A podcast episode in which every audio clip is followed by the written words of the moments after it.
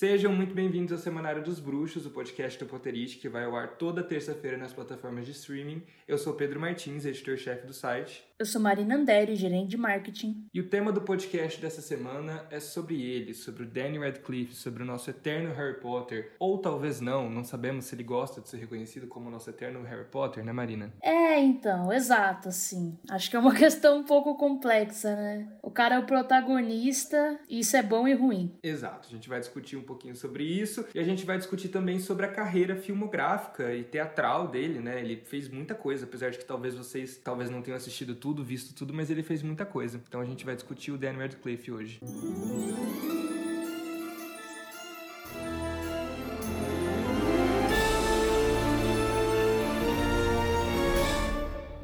Para falar sobre o Danny Radcliffe com a gente, a gente recebe hoje pela 15 vez consecutiva, consecutiva não, mas enfim, a gente recebe o Evandro, gente, Evandro Lira, que é social media do Potterish. Seja bem-vindo, Evandro!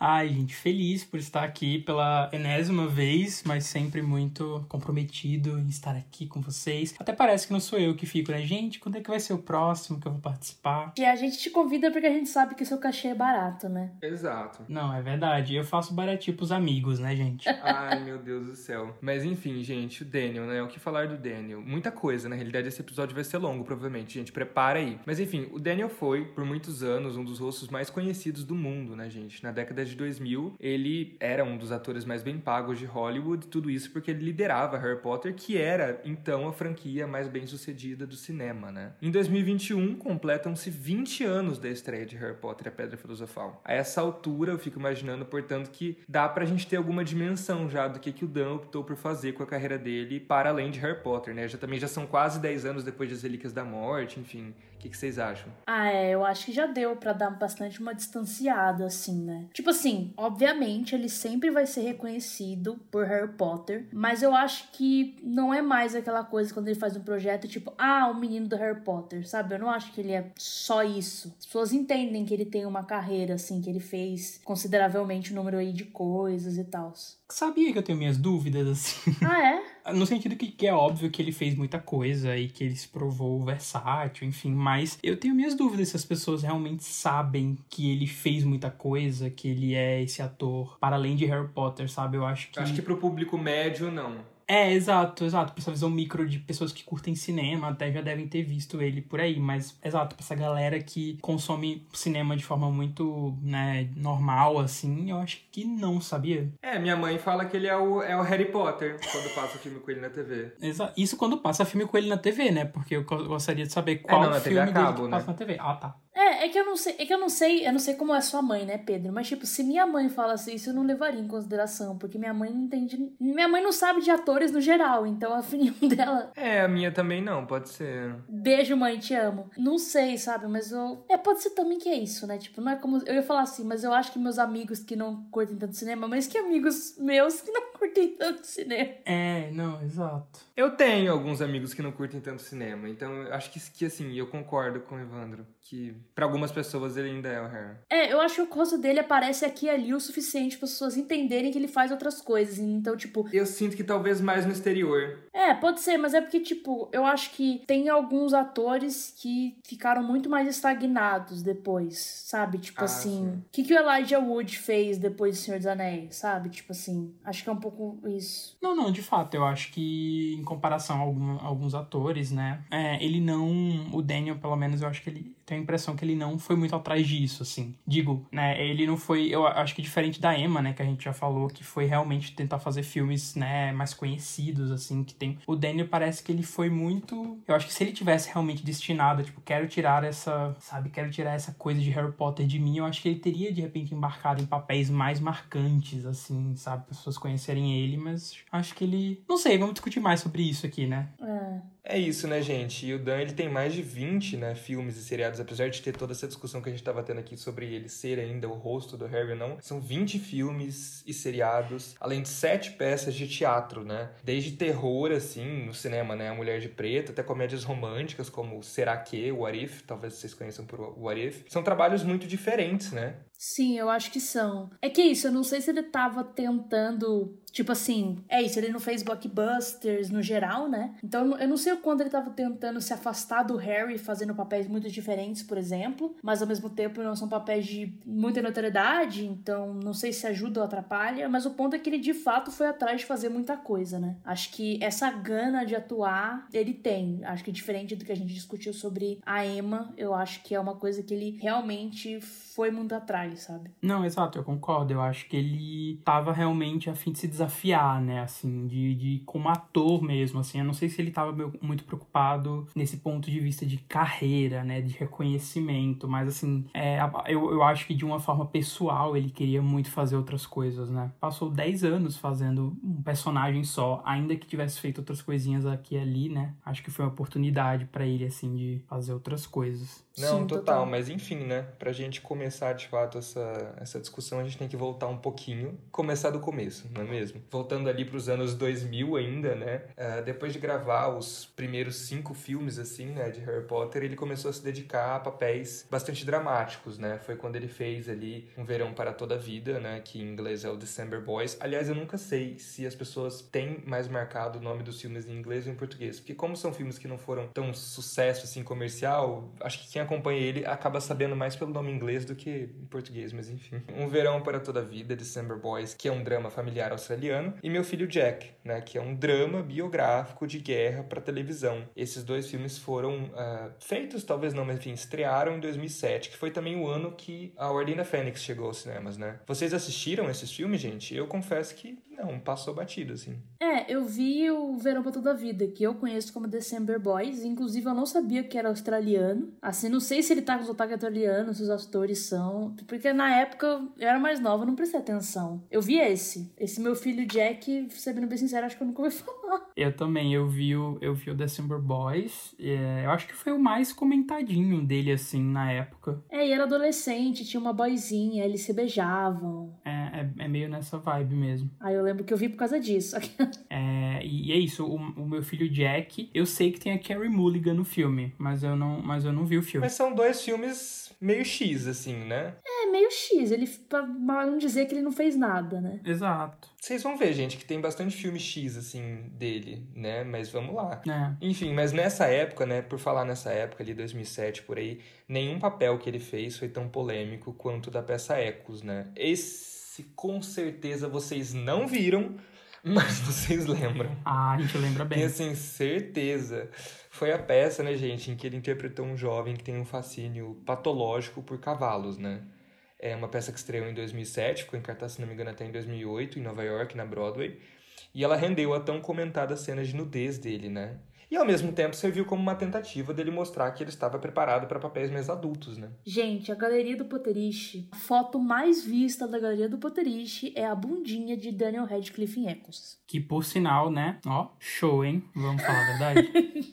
Gente, eu não lembro. Ai, Pedro, que quem ah. Gente, esse marco cultural, sabe? Cara, para mim é muito marco cultural. Existe vida antes de ver a bundinha do Daniel Radcliffe e vida depois. Nossa, gente, eu estou com a galeria aberta. E assim, essa imagem pode parecer que nem é tanta coisa, mas ela tem 25 mil visualizações. Gente, veja bem, não é um site de notícias, não é uma rede social, é literalmente uma galeria de imagens. Então, assim, isso diz muita coisa, eu acho. Não, cara, assim, eu realmente concordo com a Marina que foi um marco cultural, assim, eu acho que a sexualidade de muita gente foi descoberta nesse momento, sabe? Quando eles abriram essa imagem na Galeria do Potterish. 25 mil pessoas. Eu acho que, acho que a Galeria do Potterish é, serviu para muitas coisas aí. É que é uma coisa louca, porque, tipo assim, enquanto a Emma foi muito sexualizada, né, acho que ali, principalmente ali, desde prisioneira, tá ligado? Ela foi muito sexualizada já, as pessoas já estavam, enfim, aquela coisa que acontece com mulheres na indústria, mulheres jovens, principalmente. Bom, aí é uma, uma, criança, né? Os meninos eu acho que não é o caso, ainda é muito visto como menino, né? Uhum. E aí, tipo, eu acho que isso foi uma coisa muito grande. Acho que não só pra gente da nossa idade, né? Porque a gente.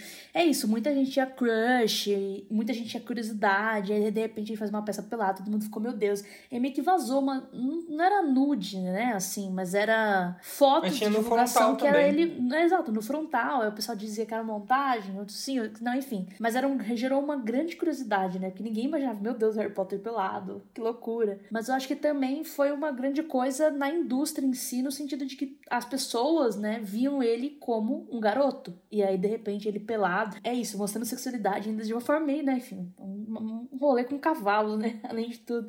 Então foi uma coisa que gerou muita polêmica, foi muito, muito falado em uma peça que é isso. Nunca chegou aqui, nunca vai chegar. A gente nunca teve acesso, tá ligado? Mas. Todos conhecemos. Exato. Não, exato. E eu acho muito assim, de fato, é, é muito impressionante, porque era um, o Daniel, né, talvez fosse na época o fenômeno teen masculino do momento, né? Não, em uma época, inclusive, onde existiam menos fenômenos teens e não existiam redes sociais, enfim, era outro rolê, né? Não, tem... não exato. Deve ter sido. Assim, eu, apesar de eu ter visto isso, né, eu, eu vi ainda de um, com um olhar de muito jovem, né? Mas eu acho que, assim, para as pessoas que acompanhavam de forma mais. e eram um pouco mais maduras, eu acho que deve ter sido, assim, muito, muito impressionante, sabe? É, eu tinha oito anos, eu só fiquei, nossa, que.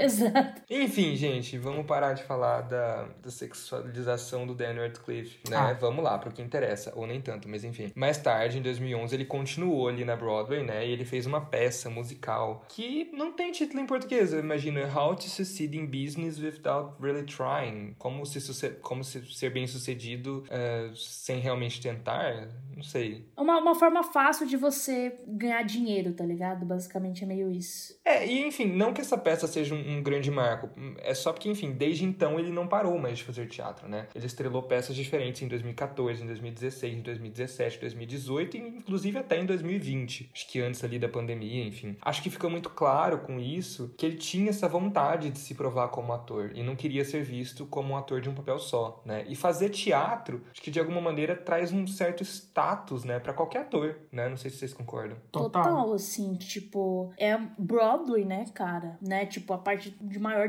do teatro nos Estados Unidos é a Broadway. E aí, tipo assim, meu, as pessoas ralam a vida toda para conseguir chegar naquele palco, entendeu? Nessa, nessa rua, tá ligado? Avenida, sei lá. Então, tipo assim, é uma coisa para você conseguir um papel principal, você não pode ser qualquer um. E ainda ele fez um musical, né? Que é uma coisa que, tipo, as pessoas não sabiam que ele cantava, qualquer coisa assim. Tipo, ele não, não é um cantor, mas ele canta bem o suficiente para uma peça, etc. Foi atrás, imagino, fez aula e tal. E é uma peça que, tipo, era um revival, né? Tipo, é uma que já tinha, já tinha rolado, e aí estavam fazendo uma nova versão. Teve indicação ao Tony e tal. Então, tipo, uma coisa bem de, de prestígio, tá ligado? Eu acho que conta muito bem. É, o Tony, para quem não sabe, gente, é o Oscar do teatro, né? Então, realmente é uma coisa muito importante. Sim. Mas aí, enfim, além do teatro, ao mesmo tempo, na realidade, né? Não além, mas ao mesmo tempo, ele começou também a se dedicar a filmes de terror, né? Acho que ele, a carreira pós-Potter dele começou ali naquele, naqueles draminhas, aí depois teatro, mas enfim, filmes de terror. Acho que foi o que ele realmente começou ali, né? O primeiro filme dele neste escopo foi A Mulher de Preto, né? Que foi lançado em 2012. Inclusive, foi o primeiro filme dele depois de As Relíquias da Morte, né? E esse filme, inclusive, foi um filme que chegou a bastante salas de cinema, né? Enfim, teve uma certa repercussão. Vocês acham que esse filme fugiu uh, do que os fãs esperavam desse pós-Potter dele, do primeiro filme pós-Potter dele? Por ser um filme de terror e tudo mais? Olha, eu diria que não, assim. Tipo, acho que foi um filme bacana, assim, que as pessoas viram e tal, mas não sei se fugiu do que as pessoas esperavam, sabe? Eu acho que, que foi um, um, uma progressão bem ok, sabe? É um, era até um filme de, de, de estúdio, assim, né? Não era tipo um filme independente, uma coisa, né? Foi um filme que chegou, como você falou, em vários, mais lugares, assim. Foi bem bacana. Eu lembro que na época que saiu esse filme, é, muita Eu lembro que fã-clubes de Harry Potter marcaram de ver o filme. Ele é um filme que ainda agregou os fãs de Harry Potter, sabe? Assim, acho que um dos poucos, eu diria, um dos poucos filmes do Daniel que ainda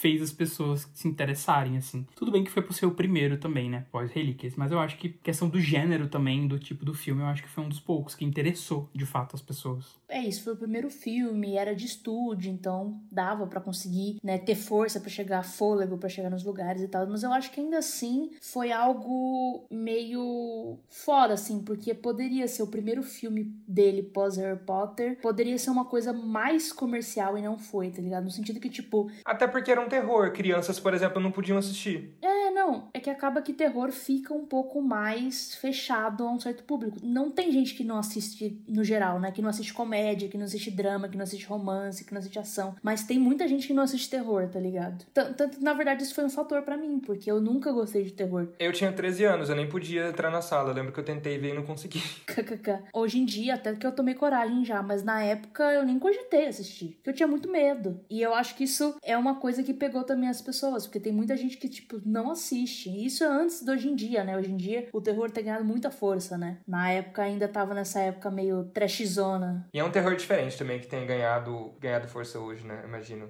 É, exato. Se fosse hoje em dia, se pá, assim. Mas acho que na época não. Acho que era mais por ser o primeiro. E é isso, de forma alguma é um, um filme ruim, tá ligado? E ele também tá bem, etc. É só realmente mais nichado. Eu acho mais nichado pra um primeiro filme, tá ligado? Que justamente seria o que o momento de mais interesse, talvez de curiosidade e tal. Uhum. O Daniel continuou a fazer filmes de terror, né, gente? Ele fez também dois filmes nos anos seguintes, né? Que é o Horns, que ficou traduzido no Brasil como Amaldiçoado. Ele foi lançado em 2013. E Victor Frankenstein, de 2015, que foi um filme maior, né? Da Fox, que colocou o Dan ao lado do James McAvoy, inclusive, que, enfim... Meu marido. Exatamente, perfeito. E este filme, no entanto, foi um fracasso de crítica e de bilheteria, né? Ele faturou menos do que o próprio orçamento, né? Ganhou menos do que gastou a Fox, tadinha, por isso faliu. Mentira, não faliu, né? Enfim, outro assunto. Mas, enfim, o que, que vocês acham de modo geral, assim, sabe? Dessa fase terror do Dan? Que foram três filmes, né? Pertinho. Uhum. Ó, esse Horns, esse Horns é horroroso, assim. É muito ruim, muito ruim. Mas ele não era tão pretencioso, né? No sentido comercial da coisa, né? Nossa, eu acho que era. Você acha? Ele, ele é, inclusive, baseado num best-seller, né? Um livro do Joe Hill, que é o filho do Stephen King, enfim. Não, é, é que assim, se ele, se ele tinha intenção de ser pretencioso comercialmente, ele falhou muito, porque eu acho que o filme nem chegou a muitas salas. Eu acho que ele passou em festival e morreu, sabe? Tipo, o, o, o Victor Frankenstein, de fato, ele já foi distribuído pros cinemas mesmo. Já foi um rolê bem com atores famosos e tal. Eu não vi o Victor Frankenstein até hoje. Fico com dó, porque o James McAvoy é perfeito, mas não vi. Ah, é chato, é estranho. É que, tipo, eu acho que é um tipo de filme que eu fico triste, porque não é filme que é ruim e é engraçado. É ruim e é ruim só, sabe? Uhum. Que é meio medíocre, assim. É aquele filme que é isso, não é nem engraçado, você só fica entediado mesmo. Você fica, ai, vai acabar logo, etc. Mas, assim, uma coisa que vale ressaltar, talvez, é que são papéis muito diferentes, né? Assim, os três, os três filmes, assim. Sim. Uhum. Porque o, o, o Horns, ele tem um quê de terror, mas também é meio gore, assim, é meio, é meio engraçado, é meio é um, é um humor, um humor estranho. A Mulher de Preto é tipo um drama de época, né? Um negócio bem, tipo... Tipo, ele é pai, né? É, meio certinho, assim, exato. E o Victor Frankenstein, ele é o... o- como que é o nome do carinha? O, o, o boyzinho. O I- é Igor? Não, não sei. É Igor, acho. O amigo do Victor Frankenstein, gente. É, exato. Nossa, inclusive ele tá horrível, né? Ele tá com cabelo longo no filme. Achei tão. Nossa. Tá, tá estranho. É, isso que a gente pode concluir, né? Da fase de terror do Dan. É, porque eu, eu acho que uma coisa que é interessante dizer é que, tipo, sabe, quando você lê um roteiro, tipo, você não tem como prever se o filme vai ser bom ou ruim. São diversos fatores, é, é a hora da filmagem, a montagem também, né? O processo que as pessoas chamam, né? Enfim, como de edição é muito importante. Então, assim, acho que escolhendo pelos papéis em si, ele escolheu papéis interessantes. Assim, se o resultado não foi muito bom, aí é uma outra questão, mas aí não tem como ele prever, tá ligado? Concordo. E eu acho que ele tá do lado do James McAvoy também foi, deve ter, assim, pesado, né? Na escolha, enfim. Não, também, eu acho. Um ator famoso, né? Assim, fora ali do escopo britânico também tal. Mas que no fim das contas são três filmes X, né? Assim, A Mulher de Preto não é X e tudo mais, mas não, não marcou, assim. Eu sinto que não marcou ninguém, não, sabe? Concordo, mas eu acho que a gente vai descobrir que todos os filmes dele são daí pra pior.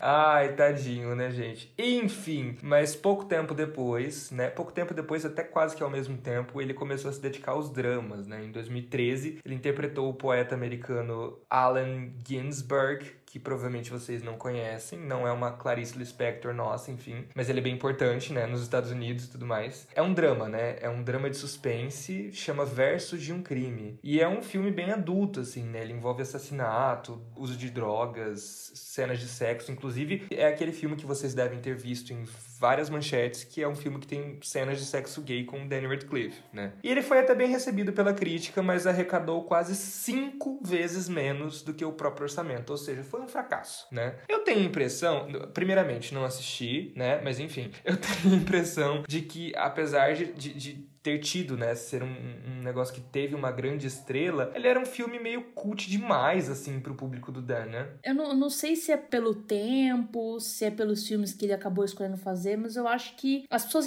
perderam interesse por ele, entendeu? Eu acho que ele não era um chamariz. A gente, enfim, falou de, de Vida Frankenstein, que foi um fracasso de bilheteria. Pô, esse aí, tipo, pô, já não deve ter sido muito caro e ainda rendeu cinco vezes menos. Tipo assim, gente do céu, sabe? Então, assim, eu acho que ele já não é mais um fator pro negócio. Não acho que faz. Não é uma pessoa que faz as pessoas não irem, mas eu também não acho que é uma pessoa que faz os, as pessoas irem ao cinema. Não acho que ele é mais um chamariz. Ele, ele era um ícone para muita gente durante muito tempo, mas ele não, não manteve a proximidade, né? Com o público que a Emma tem, por exemplo. Ele não tem rede social, não tem nada disso. Nunca foi uma pessoa muito midiática. Ia promover os filmes, né? Tipo, entrevista, mas nada muito disso. Então acho que eu mesma não tenho muito interesse, sabe? Tipo, por ele ser o Harry. Obviamente eu tenho uma afetividade, mas. Seria engraçado testar até, né? Colocar ele, tipo, num puta de um blockbuster assim da Disney, tipo a Emma em Bela Fera, e ver o que que dá, né? Mas eu sinto que a Disney não vai fazer isso porque provavelmente sabe que é isso que você falou, não é mais um grande chamariz, né? Eu sinto que já foi, mas eu também nem acho que é a intenção dele, sabe? Não, não é. Eu acho que realmente não é, na realidade, né? O contrário. Quanto menos sucesso, melhor.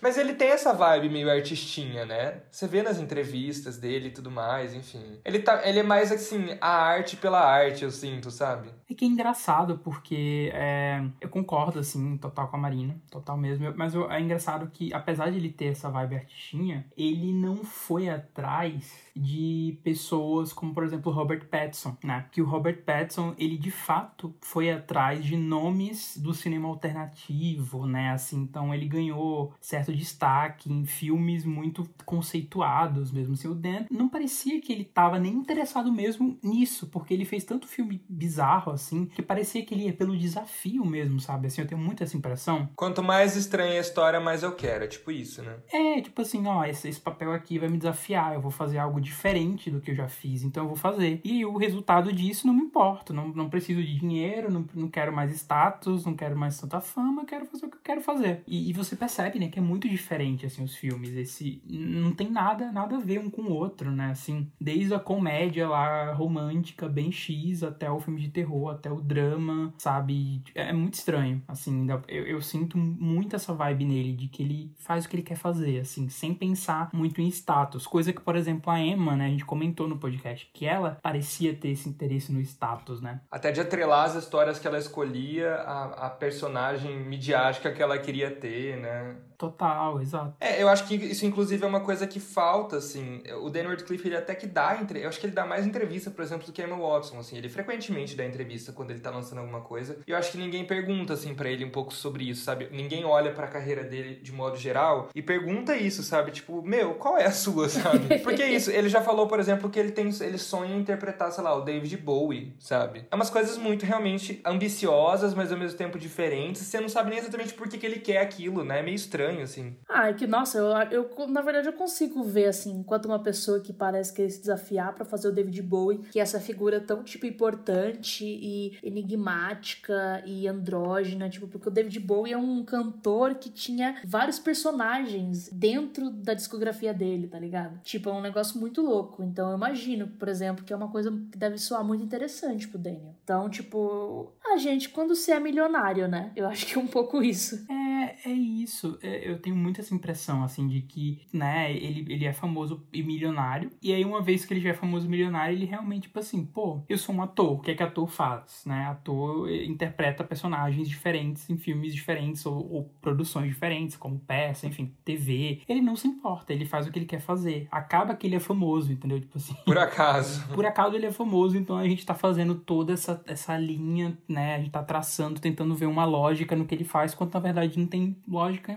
nenhuma, né? Exato, é. Acabou que Harry Potter deu muita liberdade para ele, né? No fim, porque se, se ele fosse um ator comum, né? Que não tivesse feito uma franquia tão grande, ele teria que realmente ter mais essa linha, né? De tipo, que tipo de ator você é, qual que é o teu lado, essas coisas, sabe? E eu, aí ele não tem, eu acho que é a mesma preocupação, acho que pegando, né? Um fenômeno da época próxima, né? O Evandro falou do Robert Pattinson, mas também, tipo, da Kristen Stewart, então os dois ali de Crepúsculo. Eles fizeram essa grande franquia, ficaram muito conhecidos, mas eles também também queriam muito ser levados a sério enquanto atores, né? Uhum. Então os dois foram atrás de fazer papéis bons com atores renomados, assim, tipo, os dois acabaram seguindo um caminho nesse estilo, sabe? Porque eles tinham essa preocupação de ser levados a sério e fazer certos papéis, fazer certas coisas. Acho que o Dan não, ele só quer ficar de boa e fazer os rolês dele, tá ligado? Trabalhar às vezes por hobby. Não sei, não, eu não acho que é até por hobby, porque eu acho que ele leva bem a sério, sabe? Eu acho que é só realmente que ele, ele faz o que quer fazer. Não, é modo de dizer, assim, de tipo. É realmente muito estranho. A gente tá tentando aqui, como o Evandro disse, mas é difícil realmente entender a lógica dele, porque, enfim, a partir de 2016, por exemplo, ele começou a fazer thrillers, né, gente? E filmes mais estranhos do que o normal, assim. Teve Imperium, né, que é um thriller policial em que ele interpreta um agente do FBI que se disfarça para derrubar um grupo fascista e supremacista branco. Foi um filme bem recebido pela crítica, né, e fez uma boa grana, arrecadou ali por volta de 300 milhões de dólares em bilheteria, é um valor ok, né, bem ok. E aí, no ano seguinte, né, em 2017, ele fez Na Selva, que é um filme biográfico sobre um cara que decide se aventurar pela floresta amazônica e passa por uma, uma jornada, assim, de sobrevivência. Esse eu vi. É, então, esses filmes todos que eu tô falando, provavelmente nossos ouvintes não devem ter nem na selva, enfim, o- sabe? Em 2020 ele fez um que chama Fuga de Pretória, que é um suspense também australiano, igual o outro lá que a gente comentou no início do podcast, baseado em fatos reais sobre a fuga da prisão é, de três prisioneiros políticos na África do Sul em 1979, né? E nesse filme o Dan interpreta o protagonista, né? Bom, desses aí que você citou, eu só vi o Na Selva, que foi de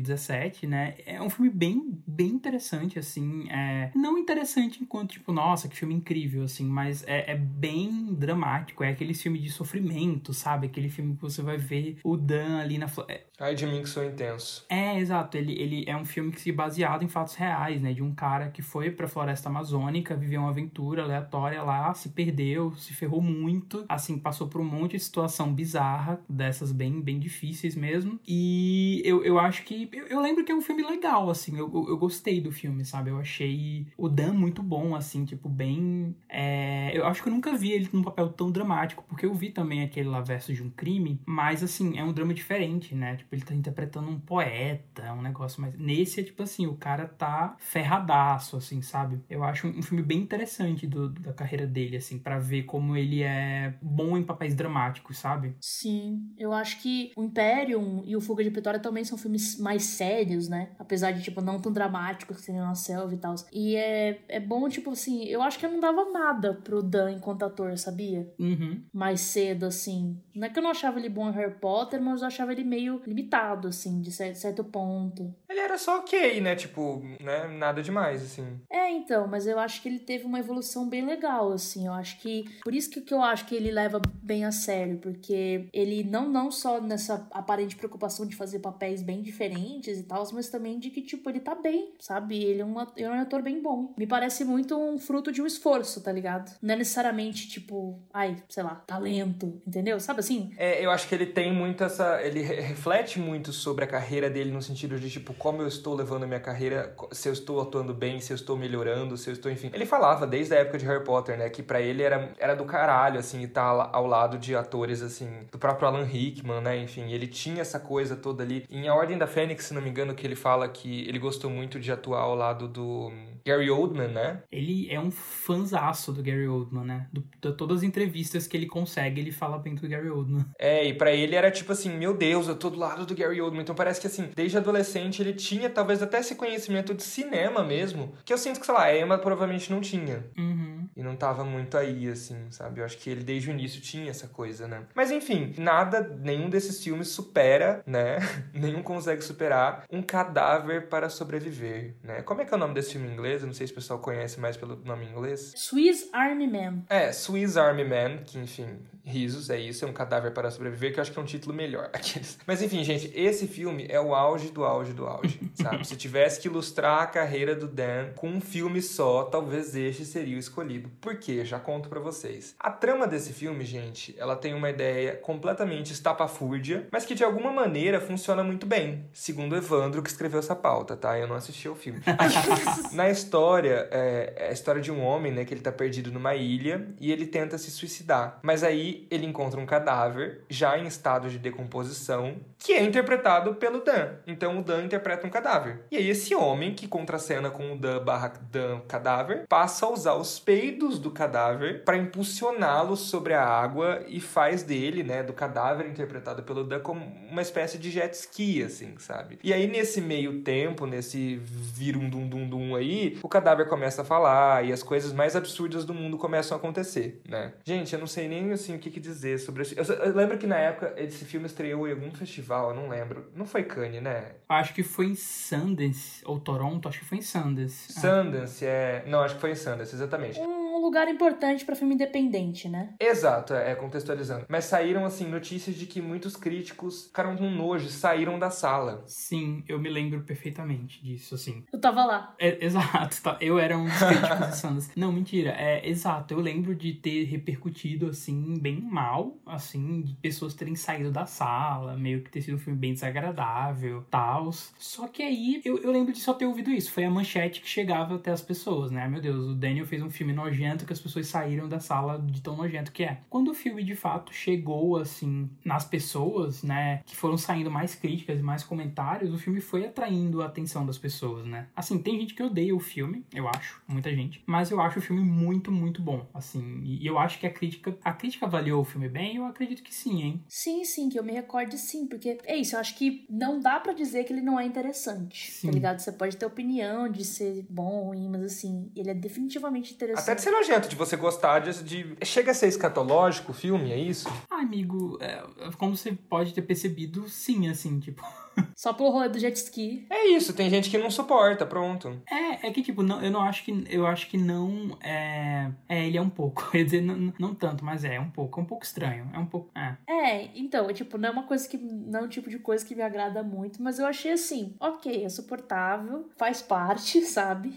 e é um filme também do, do Paul Dano, né? Tipo, o cara que, que vai junto, né, com o Daniel é o Paul Dano. Que também que já é um ator bem, tipo, respeitado, assim, entre um cenário independente e também de comédia. E aí meio que eu acho que junta, assim, sabe? Tipo, essa coisa do absurdo. Eu acho que faz sentido com o Paul Dano, assim. Já acho que é uma coisa um pouco, né? Tipo, ele tem um filme sobre uma namorada, tipo, que ele que construiu. Ele é, exato. Então, tipo, ele já, ele já brinca bastante com o absurdo, tá ligado? Então, eu acho que isso já, já chegou com as pessoas meio esperando isso, né? Tipo, meu, já tá bem claro que é pra ser isso. Então, você, você tá indo lá esperando algo sério, pelo amor de Deus, né? Não, e o que é mais louco é que, assim, né, a, a, concordo, né, sobre o Paul Dano, mas é engraçado porque é, do Dan ninguém esperava isso de fato, né, assim. Sim. É muito estranho, muito bizarro, ninguém esperava isso e ele se prova, assim, alguém que é para ficar de olho, né, tipo, como que alguém topa fazer esse papel, né? Porque um cadáver que peida, sabe? Que bizarro. E o ponto é, o filme, por mais engraçado e absurdo que seja, ele, ele te leva para um lugar que você nunca tá esperando, sabe? Assim, ele consegue ser meio dramático, ao mesmo tempo que meio filosófico. Você começa a, a ver a relação daquele homem com o cadáver. E aí o, o cadáver, ele meio que vai,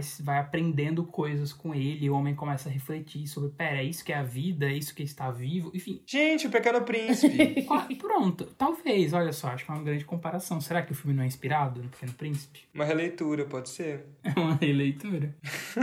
Bem diferente, mas enfim. Mas é isso, né? Só que assim, além desses. Eu não sei se esse filme ele tem, ele tem algum, de alguma maneira um tom de comédia, não? Tem, tem sim. Tem, é, ele, ele tem, é uma dramédia, talvez, assim, se, né? Uma dramédia, muito que bem. É, eu acho que é mais tipo assim, ele começa mais comédia, né? Isso, exato. E aí ele vai, vai transitando, é. Uhum. É, isso de alguma maneira, enfim, já introduz o nosso próximo tópico aqui, né? Que além dos trabalhos em filmes de terror, thrillers e, enfim, todas essas coisas estranhas, o Dan fez alguns trabalhos também em comédias, né? Como naquele filme Será Que, que é um filme de 2013, o What If, que a gente comentou no início do podcast, que conta a história de dois melhores amigos que começam a ter sentimentos românticos um pelo outro, né? Foi um filme com uma distribuição pequena, acho que deve ter chego em algumas salas de cinema, especialmente de São Paulo. Eu lembro que em Ribeirão não chegou, mas enfim, eu sei de gente que assistiu em São Paulo. Fez uma bilheteria pequena também e não conseguiu cobrir nem os próprios custos de produção. Mas eu lembro que ele foi um filme que ele, ele despertou alguma atenção, que eu lembro que foi um filme que eu vi, por exemplo, assim, baixando provavelmente, na internet. É, não, eu vi por meios alternativos, Pedro. Meios alternativos, exactly, exatamente. Não, exato, tipo, eu vi as pessoas comentando, né? Não sei de que forma elas viram, se foi por esses meios ou não. Mas eu vi as pessoas comentando justamente porque, tipo, é uma comédia romântica, uma coisa. Eu amo, né, comédia romântica. Ah, eu também, é mim que sou romântica. Eu achei muito fofo. Ai, gente, ainda mais pessoas, amigos de anos se apaixonam. E aí um ama o outro e eles não sabem. E aí é uma coisa de desentendimento. Amo, gente, tudo pra mim. E ele tá super bem, assim, tipo assim, em questão de. Acho que o Dan é muito bom com comédia, Sim. sabe? Ele.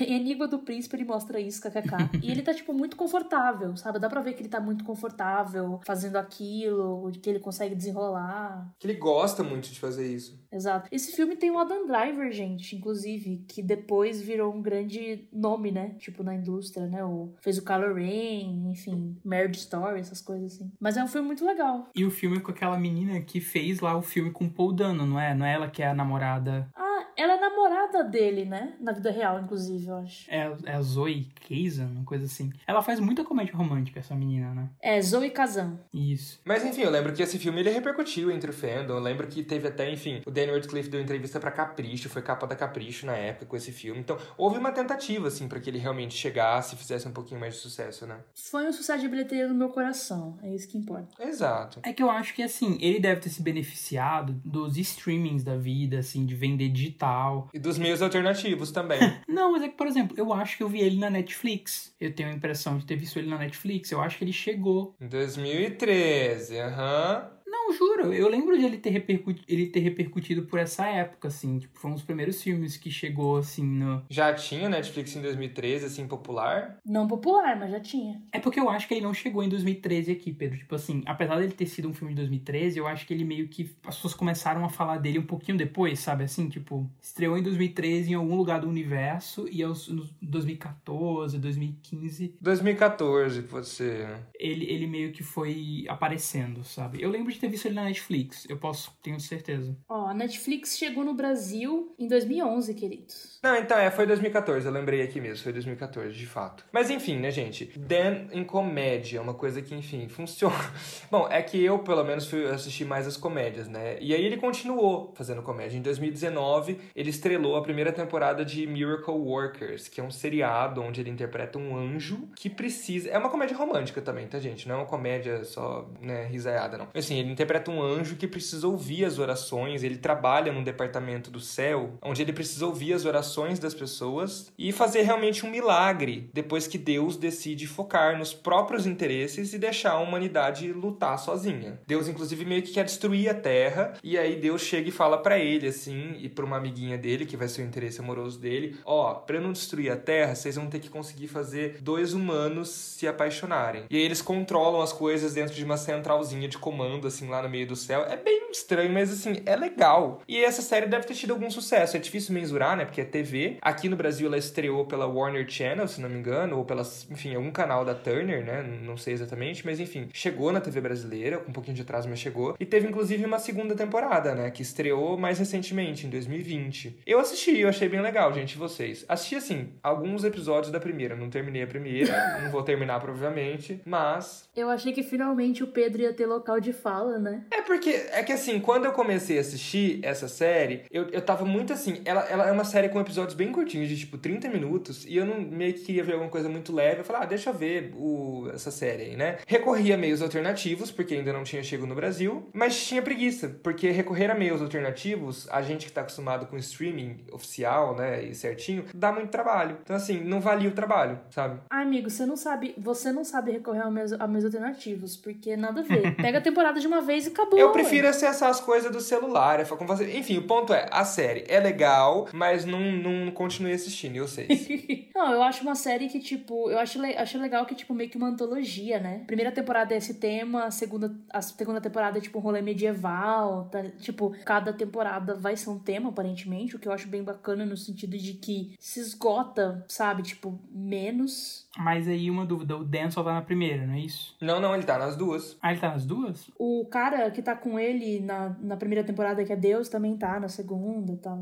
Ah, legal, legal. E essa, essa série, inclusive, ela é baseada num, num, nos livros que são muito famosos nos Estados Unidos, assim, sabe? Então acho que lá realmente deve ter feito bastante sucesso. Porque eu lembro que ele deu muita entrevista para promover essa série, enfim, nesses canais de TV americanos. Exato, e é isso. Foi renovado pra uma segunda temporada, o que é um bom sinal. Então, tipo, é legal. Eu acho que é a primeira vez que ele faz uma coisa mais seriada, né? Assim, tirando aquela série lá que ele é um, um médico, mas era minissérie, né? É, eu assisti essa série, sabia? É alguma coisa Doctor. A Young Doctor's Notebook. Isso, é com o, o moço lá de Mad Men, o John Hamm, né? Ele faz o John Hamm jovem. É bem, bem legal essa série. Exato, era minissérie, né? É legal, então, ele ter um trabalho... Aqueles. Agora ele tem um trabalho mais fixo.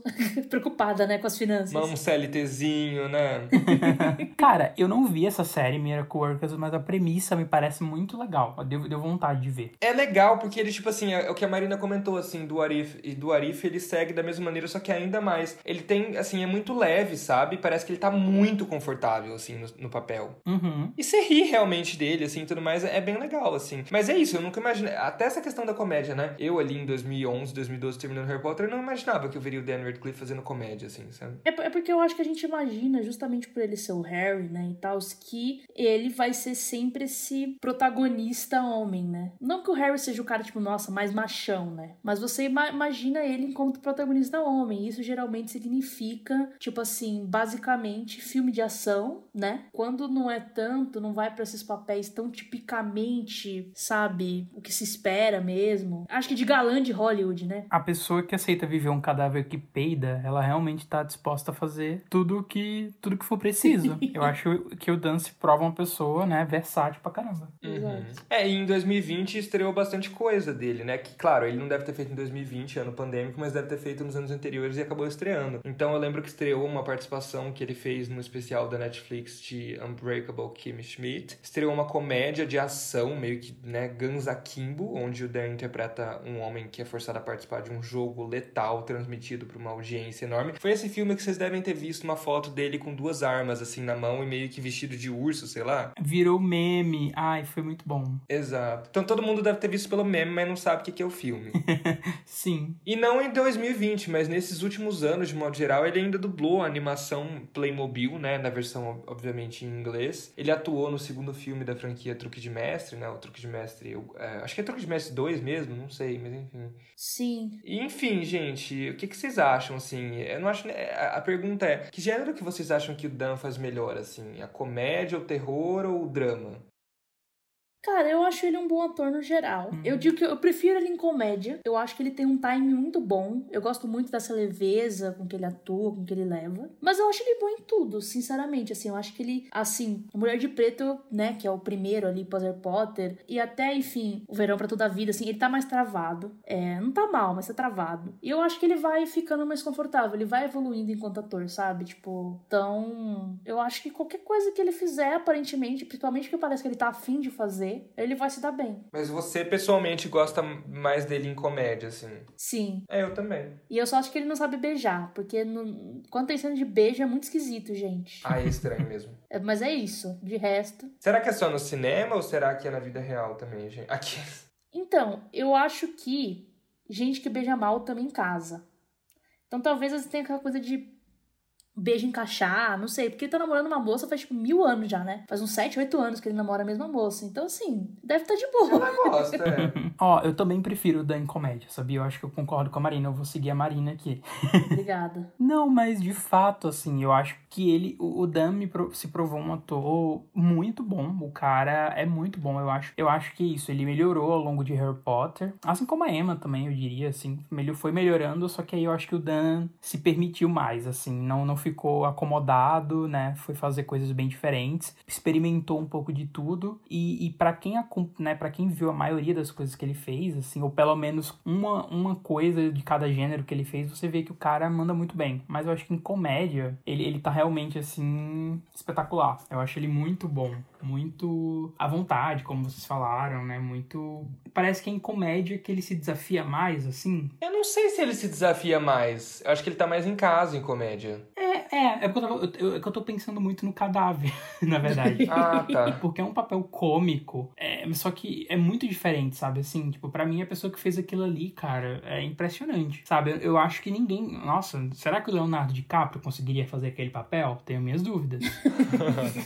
Exato. Não, mas enfim, eu, eu acho que o Dan realmente é muito bom em comédia. Uhum. Ah, e por fim, né, gente, a parte da questão de todos os filmes e peças, que no caso peças a gente não viu nenhuma, né, mas enfim, a gente precisa discutir a relação que o Dan tem com Harry Potter, né, porque existe uma certa dúvida que paira sobre a cabeça de algumas pessoas, inclusive dos fãs, sobre como ele se sente em relação à franquia, né. Vez ou outra, vez ou sempre, aparecem notícias, né, dizendo que ele se arrepende de ter feito Harry Potter, ou que ele não gosta dos filmes, que ele não voltaria para Harry Potter. Mas enfim, essa questão, essa questão sobre ele gostar ou não a gente não vai discutir, mas essa questão de ele não querer voltar para Harry Potter é bem compreensível, né, gente? Eu não enxergo isso como ingratidão. É, não, exato. Eu acho que é normal, assim. Hoje em dia ele nem fala de se recusar a voltar, etc., se rolasse. Mas é que, meu, é uma pressão enorme, né? Que ele sofreu ali durante aquele período, assim. Tanto, acho que a pressão de, tipo, ah, é um papel grande, eu tenho que dar conta disso aqui, quanto da mídia, paparazzi, ele era muito jovem, né? Acho que todas essas coisas, assim. Então acho que demora um tempo para você saber lidar com isso, né? Ah, pra você ficar em paz com você mesmo, com essas coisas, você tentar entender, tipo, o que que eu quero e o que que os outros esperam de mim, que caminho que eu vou seguir. Eu acho que é complicado mesmo. E, cara, ele, tipo, sabe, teve problema de alcoolismo, sabe? Durante Harry Potter, assim, ele já admitiu que durante Mar de Enigma do Príncipe ele já filmou bêbado, o que justifica aquela cena lá da morte da Aragog, inclusive, né? Da Félix Felicis, que é muito esquisito. Deve ter sido aquela, né? Né? Mas então, tipo, pô, foi um negócio pesado, né? É muito triste, né, ao mesmo tempo. Sim, exato. Nas últimas revistas ele diz que tá curado esse problema com álcool. Eu não sei até que ponto, se foi de fato um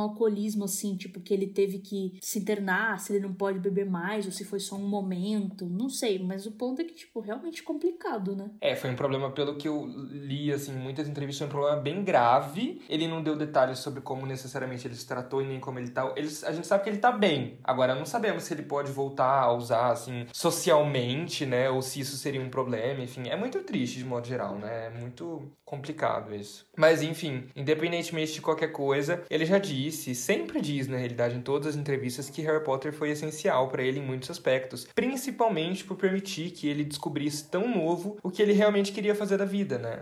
Qual que seria realmente a profissão que ele queria, enfim. E ele não se arrepende de fazer Harry Potter. Na verdade, ele é muito grato à franquia. Eu acho que é só realmente... Às vezes ele não tem até mesmo esse cuidado de como ele fala, né? Nas entrevistas. E muito menos as pessoas que replicam essas entrevistas com trechos, né? Pega um trechinho e joga na manchete e faz o que vocês sabem que acontece sempre, né? Uhum. É, então, ele, ele... Exato. Eu já vi entrevistas que ele fala isso, né? Que, assim, ele tem muito problema com a atuação dele em Harry Potter, né? Assim, ele, ele tem essa dificuldade, ele acha que ele não tá bem, então ele não gosta de assistir os filmes. Mas não é um problema com Harry Potter, né? Ele não gosta, ele se arrepende, é meio só de que ele, ele é crítico com o trabalho dele, né? E aí ele, muito jovem ali e tal, não, não, não gosta muito do, de se ver ali atuando. O que é muito comum para quem trabalha minimamente com criação, né? Tipo, se você é um designer e você vai ver as coisas que você fazia anos antes, eu, enquanto jornalista, se eu for ler um texto que eu escrevia 5, 6 anos atrás, puta que pariu, sabe? Eu vou querer morrer, assim, sabe? É normal, eu acho. Não, total. Só que o problema é que o que, né, o que ele fez enquanto jovem é, é a coisa mais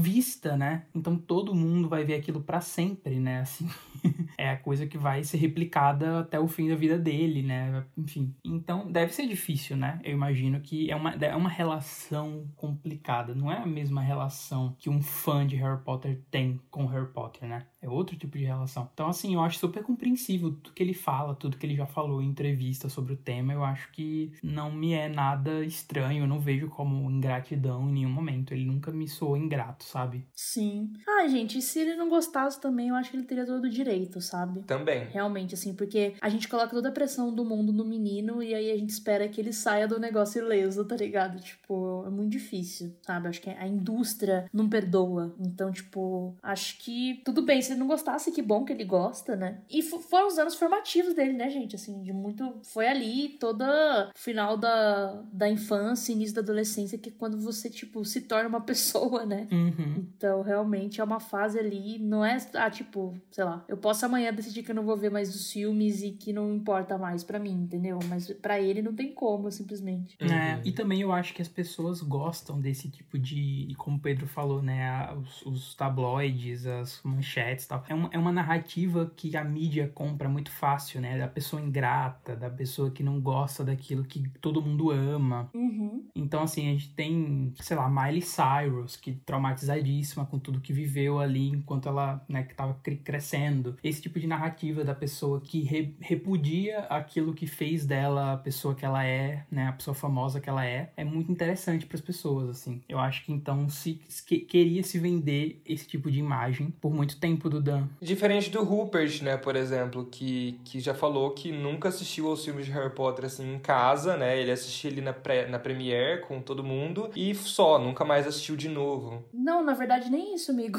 Ele não viu depois de Prisioneiro. Ele dizia que faltava a Premiere, é. Até o terceiro, quarto filme ele viu, depois nem isso ele viu, né? E ninguém faz esse bafafá, porque enfim, é outra, né, outra situação. Uhum. Acho que também depois disso, se você fala isso várias vezes, já não é mais novidade. É, então. Olha, eu vou falar a vocês, se fosse eu no lugar deles, eu acho que eu faria a mesma coisa. Eu odeio me ver em vídeo, por exemplo. Eu tenho um problema, então, sei lá. Não, eu não. Ah, eu me amo. Eu veria sempre. É, nossa. Que homem, que mulher. Ah, eu adorava quando eu tava na faculdade fazendo telejornalismo, eu achava o máximo. É que, gente, existe coisa mais narcisista do que eu gravar um podcast, eu me editar falando, enquanto eu me edito eu fico, meu Deus, que fala inteligente. E aí depois, quando eu lanço o episódio, eu ainda ou- ouço de novo pra ficar, meu Deus, que mulher. Então, realmente. É, não, de fato. Nossa, amiga, a gente tem, assim, eu acho que nosso público realmente tem que saber de que a gente tem esse, isso- esse lado muito, muito parecido, né? Meu Deus. Porque eu também tenho isso, assim. Não, pra vocês terem uma ideia, eu já gravei, né, vídeos pro canal da Legião uma, uma vez. Eu nunca vi. Tipo, tem uns dois ou três vídeos, nunca nem vi. Nossa. Ai, amigo, vou ver, você não me falou, vou ver. Nossa. Até porque eu sou muito autocrítico com tudo que eu faço, então eu preciso ver até, pra, até se for pra não gostar, eu tenho que ver. Não, é, eu fico com. hoje- eu- Me dá uma agonia, assim, tipo, é quase física mesmo, de ficar me, me vendo. Mas, ó, gente, essa conversa totalmente falsa que eles é pra ilustrar de que as pessoas lidam diferente com as coisas. Exato, é. E eu acho que o Dan até, até que deu. né, É que é isso, deu muito errado, mas aí depois meio que deu certo, né? Na questão dele, de como ele lidou, etc. Sim. Eu fico feliz por ele, assim. Parece que ele tá fazendo o que ele quer. E ele tem a opção de fazer o que ele quer, porque ele tem dinheiro, porque eu acho que as pessoas, enfim, conhecem ele e, sabem que ele tá fazendo um trabalho bom. Então, top. Parabéns, Dan. Um beijo. Não, é, e é incrível como as pessoas querem fazer muito disso, tipo assim, ai, um fracasso, né? Assim, tipo, ai, nossa, o Daniel Radcliffe, sei lá, só porque não fez um filme, sei lá, ganhador de Oscar ou que fez 3 milhões em bilheteria, é considerado um fracasso. Só que, mano, o cara tá super bem, sabe? Uhum. assim, com ele mesmo, na, com a carreira dele, ele tá muito de boa e satisfeito, sabe? Então, como a Marina falou, né, as pessoas têm ideias diferentes do que fazer com a sua própria carreira. Então, para algumas pessoas é importante fazer filme que renda grana, para algumas pessoas é importante fazer filme diferente, para algumas pessoas é importante fazer filme com gente grande, né? Cada um, cada um. E já dizia, acho que é a Tati quebra barraco que fala, ó, é, quem gostou bate palma, quem não gostou paciência, é isso, não é? Exato. A frase perfeita. É isso, gente. A gente vai ficando por aqui com essa discussão sobre Daniel Radcliffe. Se vocês ainda não escutaram o episódio sobre a Emma, tem também um episódio já sobre a Emma. E em breve, no futuro, vai ter também, ainda este ano, um episódio sobre o Rupert Grint. Que vai ser difícil de fazer, porque eu não assisti nada que ele fez. Mas até lá, quem sabe, né? Vamos, vamos atrás, amigo. Vamos correr atrás. Eu vi duas coisas, kkk. Eu também não vi nada. Gente, vamos lá, fé. Então a gente vai se preparar pra fazer esse episódio, gente. Então a gente vai ficando por aqui. Mas antes disso, vamos lá. Redes sociais de todo mundo, pra vocês seguirem todo mundo e discordar de todo mundo ou dar amor pra todo mundo. As minhas. Vamos começar por mim. As minhas é IM Pedro Martins. Instagram, Twitter, Facebook, tudo quanto é coisa. Aí vocês vão me achar lá. E as suas, Marina? As minhas são todas Marina Anderi. Marina NDRI no Twitter, Facebook, TikTok, que mais? Instagram, isso aí. E aí, antes da gente falar as do Evandro, como o Evandro já apareceu muitas vezes, ele é um convidado por quem a gente não tem tanto. Assim, não tem que fazer sala, a gente vai falar. Não tem consideração mesmo, né? É, a gente vai falar primeiro as do Potterish. Quais são as do Potterish, amiga? Que absurdo. é arroba Potterish Oficial no Instagram e arroba Potterish no Twitter, TikTok e Facebook. E aí, né, claro, para as últimas notícias do mundo bruxo, quiz, teste, artigo, potterish.com. É isso, acabou. Mentira, gente. Não, vai. E as suas, Evandro, quais são? Ah, eu, eu tô ofendido, não, não vou dizer. Vou, vou encerrar minha participação aqui, vou sair do podcast. Ah, tá bom. Então, boa noite. Brincadeira, gente, ó. Me sigam na, no Twitter, é arroba Evandro S. Lira. E no Instagram é Evandro Lira, sem o S, tá? É isso. Beijo, gente. Até a próxima. Beijos. Beijo.